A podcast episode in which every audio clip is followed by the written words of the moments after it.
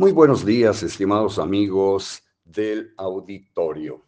Estos son los cintarazos correspondientes al martes 7 de junio del año 2022 que he titulado El robo al alza. En cada actualización hecha mes a mes por la Secretaría de Seguridad Pública y Protección Ciudadana a nivel federal, respecto a la incidencia delictiva de nuestro país y por cada entidad federativa, se reitera que los delitos patrimoniales siguen encabezando las tendencias criminales. El robo en sus distintas modalidades es el que mayor sensación de indefensión, inseguridad y coraje propicia entre los ciudadanos, pues a nadie agrada que lo despojen de sus pertenencias adquiridas mediante grandes esfuerzos por el grueso de la población. Sin embargo, lo peor para el presente año y el próximo todavía no aparece, gentiles amigos del auditorio, gentiles lectores. Visto ya el escenario delictivo y sus causas, el pronóstico para los delitos patrimoniales durante el resto de 2022 no es halagüeño, como tampoco lo es para el año 2023.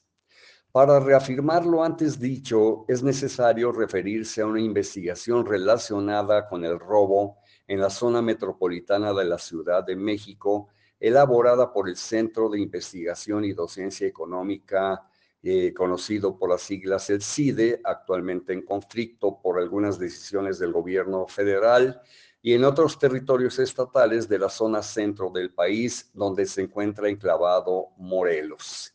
Según se deduce del citado trabajo, dentro del contexto económico nacional, no se avisora un contexto favorable debido a dos factores. El primero es macroeconómico y el segundo inercial.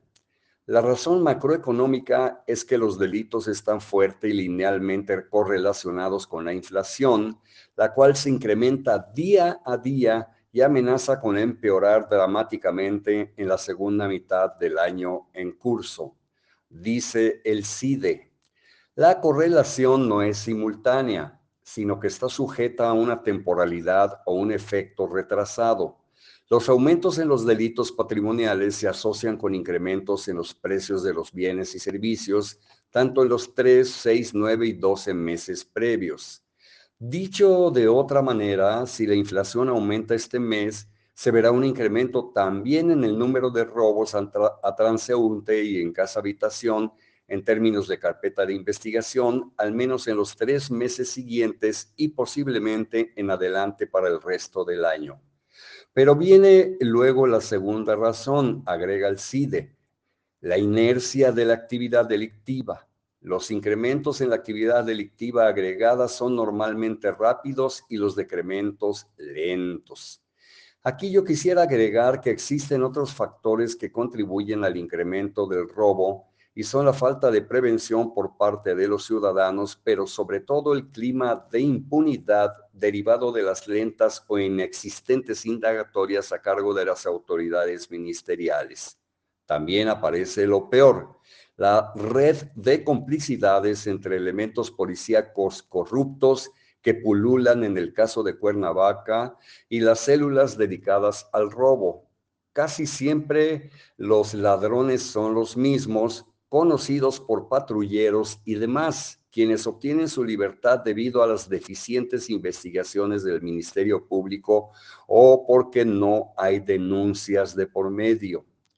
En la legislación penal de Morelos, las sanciones para el robo son altas en sus variantes más graves, verbigracia al robo con violencia, pero la recurrencia del delito se debe a todo lo antes expuesto más tardan en ser detenidos los delincuentes que en ser liberados por falta de denuncias o porque la legislación penal es laxa.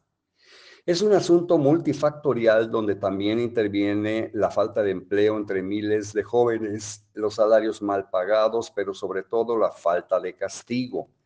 La gran mayoría de delitos patrimoniales queda impune. ¿Cómo la ven ustedes, amigos del auditorio?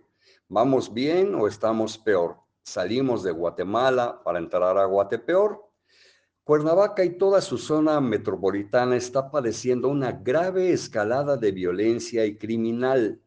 De poco sirven los operativos de la policía a cargo de Alicia Vázquez Luna, acompañados en un segundo y, tercer escalón por la Guardia Nacional y el Ejército.